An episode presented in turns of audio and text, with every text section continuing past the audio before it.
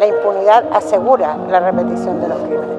La impunidad asegura violaciones de derechos humanos. Y eso es lo que no podemos ni queremos que vuelva a ocurrir. La segunda fase del proyecto de recuperación de evidencia apunta a la búsqueda de posibles huellas culturales dejadas por los detenidos, por ejemplo, en las paredes de la casa. El horror no puede reducirse a números, pero los números pueden expresar parte del horror. Cada uno de los 3.036 muertos y detenidos desaparecidos desde el golpe del 11 de septiembre de 1973 hasta el final de la dictadura tiene una historia que desde las agrupaciones de familiares hasta los informes de memoria creados desde el retorno a la democracia han intentado rescatar y preservar buscando justicia. En el trabajo del especial multimedia Los números que son memoria, uno de los contenidos que son parte de la cobertura especial de la tercera para conmemorar los 50 años del golpe de Estado, el periodista Esteban González dio con un grupo de casos particulares, improbables si se quiere. Se trata de militantes o simpatizantes del Partido Nacional, el principal opositor al gobierno de Salvador Allende y abierto partidario del golpe, que terminaron siendo asesinados en medio de la represión. Su reportaje Las víctimas improbables de la dictadura fue publicado el pasado fin de semana en la tercera domingo. Son casos distintos a la gran mayoría, pero de todos modos sirven para reflejar la violencia, la desconfianza, la impunidad y la denegación de justicia que marcarían esa época para miles de chilenos. Este lugar simboliza la desaparición forzada de personas, pero también simboliza la lucha de la agrupación por lograr verdad y por lograr justicia y la lucha de esta agrupación porque nunca perdamos la memoria. Desde la redacción de La Tercera, esto es Crónica Estéreo. Cada historia tiene un sonido. Soy Francisco Aravena. Es miércoles 6 de septiembre.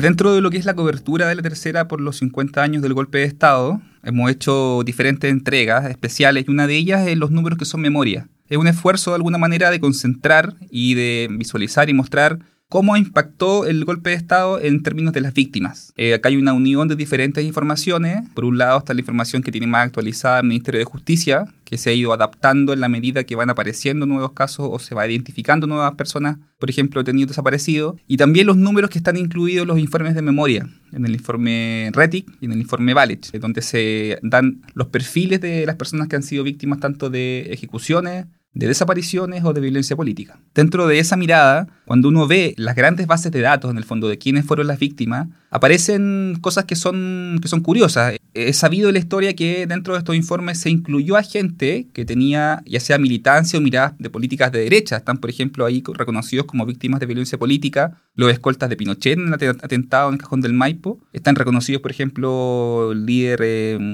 Simón Llévenes de la UDI, quien fue asesinado. Y también aparecen, lo que nos llamó un poco la atención, personas que son o que militaban en el Partido Nacional al momento de su muerte.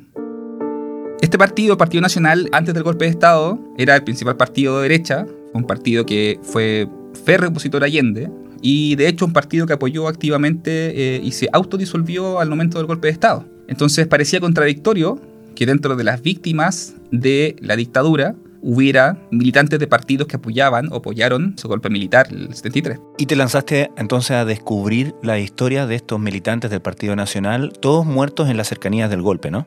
Son tres que ocurrieron dentro del año 73, en los meses de octubre y noviembre, y una muerte que es la, en el fondo, menos investigada y la que hay menos información, que ocurre el año 88, mm, que es una persona de un joven de ese partido, que fallece por una bala perdida en una manifestación. Eh, y ese caso nunca se resolvió más allá de constatar ese hecho.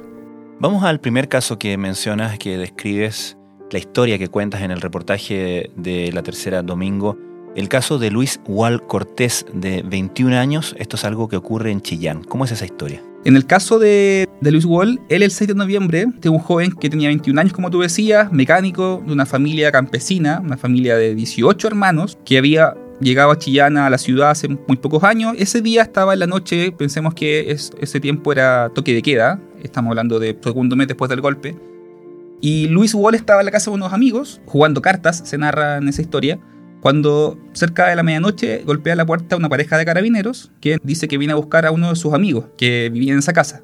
No lo buscaban en buscar la policía. Pero en el diálogo que se produce entre los carabineros, esta persona que busca ser detenida y Luis Wall, él le pregunta si puede acompañar a su amigo para cerciorarse de que esté bien o para dar fe de que él no está involucrado supuestamente en actividades de izquierda actividades prohibidas ya con el nuevo gobierno. Lo que sí era militante del Partido Radical y eso lo transformaba probablemente en una persona de interés, por decirlo bajo, para las fuerzas de, represión de ese momento, ¿no? Era un funcionario público del SAC, militaba en el Partido Radical, su amigo Luis Fetis. Era una persona que uno podría decir que estaba dentro de quienes podían ser buscados en ese periodo. Pero Luis Gol no. Luis no tenía mayor actividad política y más aún lo que cuenta la familia es que su padre era una persona reconocida, era militante del Partido Nacional, por tanto la familia era reconocida y tenía una historia de vinculación al Partido Nacional. Por tanto no se explicaban ellos, en el fondo su, su tesis es que su hermano nunca fue detenido porque lo estuvieran buscando, sino que simplemente porque quiso ir a apoyar a su amigo.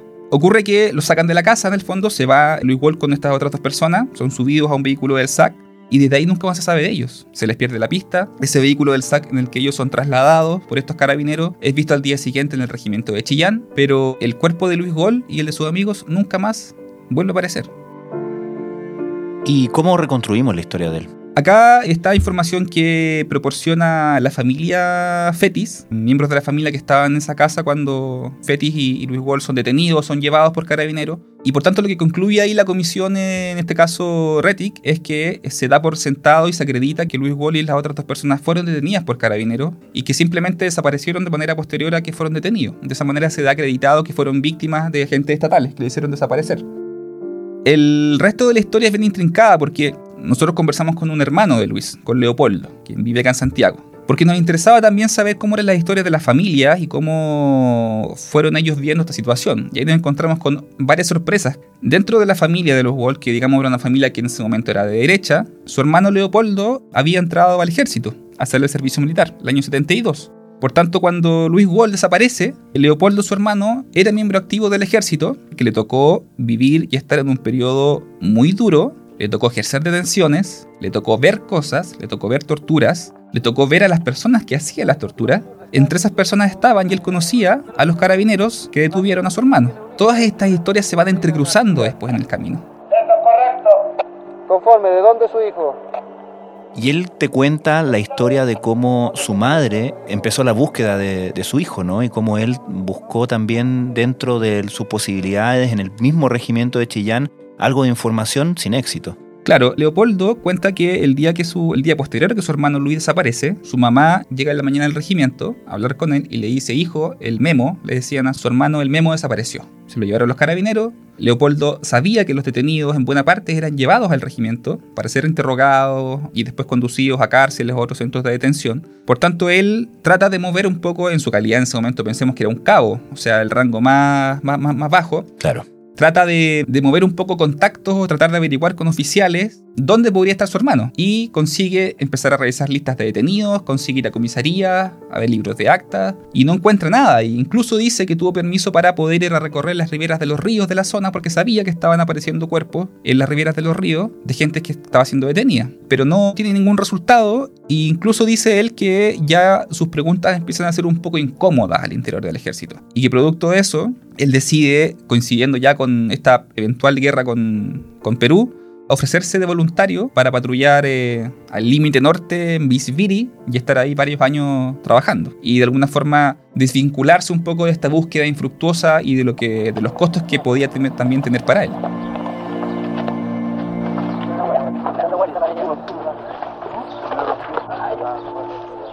Hay un momento muy dramático en la historia que cuentas que es cuando mucho tiempo después, cuando este caso ya aparece totalmente enterrado, se abre en el 2009 una nueva investigación en torno a este caso en Chillán y este hermano que habla contigo, Leopoldo Wall, tiene la oportunidad de confrontar a los funcionarios de carabineros identificados como los autores de esta detención. Claro, la mamá de, de, Leopoldo y de Luis tiene varios intentos infructuosos, como muchas familias de detenidos desaparecidos, de ejecutados, de tratar de buscar justicia a través de mm, acciones judiciales o de recursos de amparo que en periodo de dictadura no tuvieron ningún efecto, ya sabemos.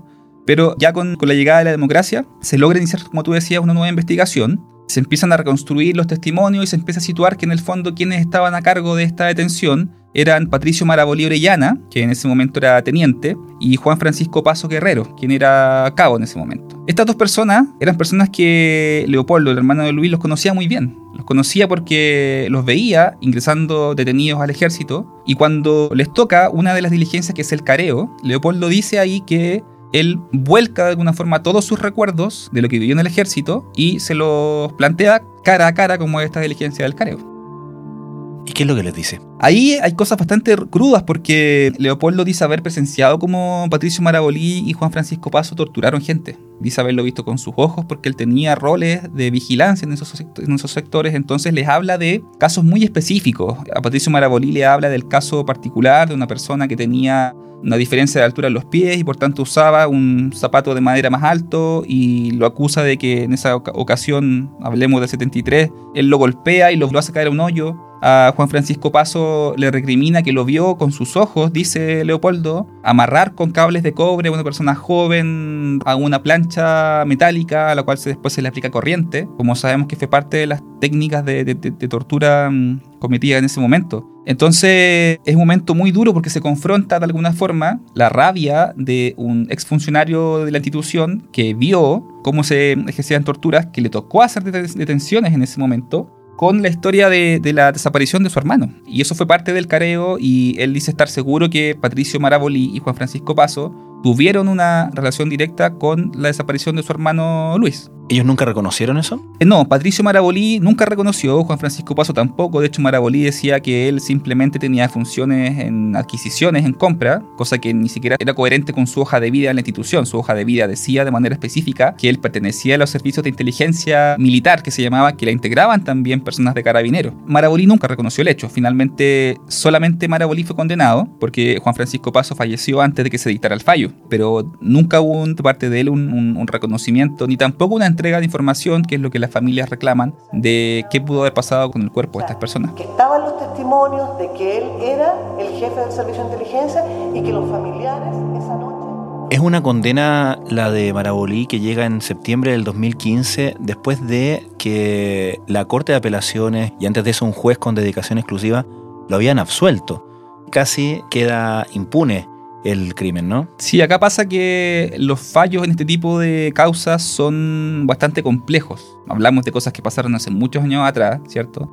De las cuales no hay como existe hoy día y vemos en televisión videos, registros de las cosas que pasaron. Son fallos que se construyen en base principalmente a testimonios y fallos en los que se usa por jurisprudencia y por tratados internacionales figuras como por ejemplo la ficción jurídica en el sentido de que eh, no caben dudas de que esas personas pudieron haber tenido participación en tales hechos si bien no hay pruebas específicas o como uno le gustaría ver hoy día concretas de que ellos apretaron el gatillo o que ellos en el fondo mataron directamente a la persona. Acá en este caso la figura es el secuestro calificado porque su cuerpo nunca apareció y efectivamente la Corte Suprema atendiendo todos estos hechos considera que Patricio Marabolí eh, participó de alguna forma la desaparición de Luis Wall. Finalmente, respecto a esta historia, hay una nota final, quizás simplemente un gran reflejo de lo que pasó en este país, ¿no? Es muy buen ejemplo del nivel de brutalidad en el fondo que se vivió durante esos años, porque Leopoldo, el hermano de Luis Wall, cuando yo estaba conversando con él, él mismo empieza a contar que también a él le ha tocado ser interrogado en numerosas ocasiones porque ha estado siendo investigado como eventual partícipe en violación a los derechos humanos. Sabemos que una gran camada, por ejemplo, de conscriptos o una buena parte del personal que estuvo en el ejército inevitablemente tuvo que hacer cosas, y más aún considerando la obediencia jerárquica del ejército, de las instituciones armadas, tenían que obedecer órdenes o su vida estaba en peligro derechamente. Y Leopoldo, a pesar de que él dice que nunca cometió ningún acto eh, atentatorio contra derechos humanos de personas, sí le tocaba enfrentar y declarar en diversas causas de este tipo. Él mismo, de hecho, en su propio testimonio respecto de cómo encara a estos oficiales, reconoce haber sido por lo menos testigo, ¿no? Sí, absolutamente, absolutamente. Yo le pregunté directamente si él había participado en algún tipo de interrogatorio, tortura o algún tipo de violencia. Él señala que no y su nombre aparece de hecho colaborando en otros fallos y ayudando a situar a personas en ciertas circunstancias en regimientos o en centros de detención y su testimonio en ese sentido ha sido también valioso para poder llegar a justicia en otros casos. El 11 de septiembre de 1973, el general Augusto Pinochet estableció una dictadura militar en el país que se prolongó hasta 1990 y que dejó miles de desaparecidos, detenidos, torturados y exiliados. Bueno, vamos a otro tema. Buscan pistas casi 40 años después en el ex centro de detención ubicado en la calle Londres 38 en Santiago. Siempre iba porque decían que habían detenido desaparecidos ahí que estaban como clandestinos. Los dictámenes eh, consisten en qué cosa las sentencias. Ese aspecto jurídico no es de mi competencia. Luego vendrá lo más difícil. Primero situar temporalmente los restos de material genético y luego tratar de identificarlos. ¿Cuántos están ustedes ahí dentro? ¿Cuántos hay? ¿Cuántas personas?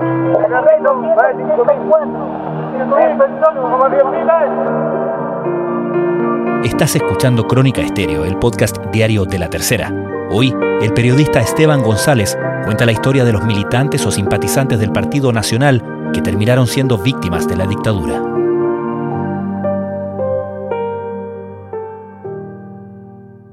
También cuentas, Esteban, el caso de Benjamín Videla Ovalle, que tenía 28 años cuando fue detenido la noche del 6 de octubre del año 73. Sí, este es uno de los casos más, en el fondo, desafortunados de todos, si bien todos son desafortunados estos casos, por supuesto, pero, pero Benjamín Videla era una persona que militaba en el Partido Nacional, que acostumbraba a después del trabajo pasar algunas veces a una fuente de soda a tomarse algo, como mucha gente lo hace hasta el día de hoy, y resulta que esperando el bus el día 6 de octubre del 73 para volver a su casa, en el paradero, el bus no pasa y llega una patrulla de carabineros cercano ya al toque de queda y lo detienen. A él y otras personas que estaban en la avenida Mata con Vicuña Maquena esperando micro, por así decirlo. De ahí es trasladado al Orfeón de Carabineros y de ahí a la cuarta comisaría de Carabineros y se le pierde el rastro. No se sabe de él y su esposa Guadalupe, con quien conversamos en el reportaje, Cuenta que nuevamente, como todas las familias de, víctimas de, en, este tipo de casos en aquella época, comenzó un peregrinaje por comisarías, por centros de detención, hasta terminar en la morgue, servicio médico legal. Y que cerca de noviembre le tocaba la brutalidad de ir a ver cuerpos que llegaban para ver si encontraba a su marido ahí. Y encontró un cuerpo que parecía ser eh, de su marido, pero no lo pudo identificar por el nivel de destrucción que tenía, sobre todo en la cara y en el rostro. Entonces no lo pudo identificar, quiso volver a un par de días después a cerciorarse si efectivamente podía ser él, pero el cuerpo ya había sido enterrado. Por tanto quedó para siempre con la duda de si ese cuerpo era o no el de su marido, y además sin saber si su marido había sido efectivamente asesinado o no. Finalmente llega ya el año 2010, o sea, imagínense la cantidad de tiempo que tuvo que pasar para que luego de pericias que se hicieron en Estados Unidos, de todos los cuerpos que fueron levantados del patio 29 del cementerio general acá en Santiago. Una exhumación que se hizo el año 91, recordemos. Exactamente, o sea, pasó del 91 al 2010 para que parte de esos restos pudieran ser identificados y se pudiera tener certeza de que efectivamente Benjamín Videla había sido enterrado en el patio 29 y por tanto había sido asesinado posterior a esa detención de parte de carabineros. ¿Y alguien supo quién había sido responsable de esa detención, de ese asesinato? En este caso nada. En este caso quedó en total impunidad, no se sabe quién lo detuvo, no hay ningún fallo condenatorio. Lo único que se sabe es que esta persona, Benjamín Videla, militaba en el Partido Nacional e incluso tenía un carnet de militante en su billetera, cosa que él pensaba, se lo decía a su señora, le iba a salvar en caso de detenciones erróneas o en caso de problemas que pudiera tener con la policía o con efectivos militares en la calle. Se sintió intenso fuego desde estos departamentos que están en la torre de enfrente. Departamentos que ya en general han sido evacuados por cuanto ahí había extremistas extranjeros. Por último, Esteban, siempre se, se, ha contado, todos hemos escuchado historias de cómo la violencia y el caos de los meses y semanas posteriores al golpe de Estado también sirvió de excusa, por así decir, para que se cobraran muchas cuentas, que en esta violencia política y esta represión también fueran víctimas personas que llegaban a manos de los funcionarios de, la represión por otros motivos. Sí, o sea, es cosa de uno ver la historia, leer lo que estaba ocurriendo también eh, antes del golpe, incluso en el gobierno de la Unidad Popular, o sea, los niveles de violencia eran crecientes, crecientes, crecientes. Y claro, lo que tú mencionas fue una de las fórmulas, o sea, mm, hay muchos fallos que mencionan que se mató a gente que era indigente, que se hizo de alguna forma una suerte como de limpieza social, Mm. porque incluso se denunciaba a gente que me caía mal, o que por ejemplo a gente que golpeaba mujeres, y la justicia era ejercida por las manos de los militares, en el fondo, de las Fuerzas Armadas. Y en este caso ocurrió algo así, porque estamos hablando de, de Víctor eh, Garretón Romero, quien era un comerciante de 60 años, militaba en el Partido Nacional además, y vivía en, la remodelación San Borja, acá en Santiago, un sector que fue objeto de varias redadas de, de militares porque se consideraba que era un sector donde se concentraban personas de izquierda. Hay una imagen muy icónica también de días posteriores al golpe donde hay militares quemando libros Claro. afuera de estos edificios. Libros que por supuesto eran, no tenían contenido de izquierda y que ahora estaban prohibidos por el régimen. En una de esas redadas, el 16 de octubre del 73, llegan los militares y empiezan a golpear ciertas puertas específicas de- de la Torre 12. Una de esas puertas es la de Víctor Garretón. Entre las otras personas no había coincidencias. Había una pareja argentina con una mujer embarazada, había un cirujano dentista, había un funcionario del Fondo Monetario Internacional. No parecía haber nada que los uniera a ellos con respecto a, su- a sus características para que, para que fueran en el fondo objeto de, esta persecución. Estas personas son conducidas luego de su detención a la Casa de Londres 38, que sería después un centro de detención de la DINA, y de ahí son llevadas a la Casa de la Cultura de Barranca, en Pudahuel. Finalmente estas personas son fusiladas, se los lleva cerca de la Ruta 78, y se les hace correr, se les dispara por la espalda. Este caso es muy curioso porque recién cuando se logra hacer más justicia, estamos hablando nuevamente ya en democracia, y cuando se comienza a reconstruir judicialmente el caso, se llega al testimonio de un hombre que en ese momento era pareja de Eva Cortés. Eva Cortés era una de las residentes del edificio, era presidenta del comité o de la organización de este edificio. Recordemos que estos edificios fueron entregados el año 69, entonces eran relativamente nuevos. Y Eva Cortés tenía vínculos con Patria y Libertad, este movimiento de ultraderecha nacido también en los años 70, eh, a propósito de la violencia política que estaba reinando en el, en el- en el Ujú. país. La justicia llega a la convicción de que fue Eva Cortés quien entregó los nombres de estas personas. No se sabe muy bien todavía por qué. No se sabe si había rencillas personales, si Eva Cortés creía que estas personas eran de izquierda y por tanto eran peligrosas. El punto es que Eva Cortés tenía vínculos muy fuertes con efectivos militares que en ese momento estaban ejerciendo represión en esa zona, particularmente con René Cardemil Figueroa. El fallo establece que, y además esto es reconocido por René Cardemil, René Cardemil tenía una relación amorosa, era amante de Eva Cortés, también lo reconoce así la pareja de Eva Cortés en ese momento, Y era el capitán de ejército que llegó al operativo, ¿no? y era el capitán del ejército que llegó al operativo y quien recibió de parte de Eva Cortés estos nombres para posteriormente detener a estas personas. De hecho, la pareja de Eva Cortés también dice que ella, días posterior al golpe, era una frecuente visitante del edificio Diego Portales, donde iba a ver a sus amigos militares. Entre ellos estaba René Cardemil. Y aparece también dentro de la figura de la detención, en este caso, el personaje que él es un personaje con una historia bastante brutal en términos de, lo que hizo en esos años, que es Gerardo Urrich, eh, un brigadier en esa, en esa época. Gerardo Urrich fue quien dirigió Londres 38, quien dirigió el Centro de Tortura de la Venta Sexy, una persona dedicada en esos años a ejercer violencia y represión contra el mundo, ya sea de izquierda o el mundo que era considerado peligroso por la dictadura. Bueno, estas dos personas finalmente fueron condenadas también en este caso a la pena de 10 años y un día por haber en el fondo asesinado a estas personas. Sus cuerpos fueron encontrados inmediatamente, pudieron ser identificados, pero este caso refleja de alguna manera el nivel de paranoia y hasta dónde llegó la acción también represiva en ese momento del Estado y de las Fuerzas Armadas, que incluso provoca la muerte o la delación de personas que al parecer no tenían nada que ver con lo que el régimen estaba buscando perseguir. Son en este momento las 6 de la mañana. Se acaba de levantar el toque de queda y amanece en Santiago. El toque de queda volverá a implantarse a las 8 de la noche. Esteban González, muchísimas gracias por esta conversación. Gracias a ti.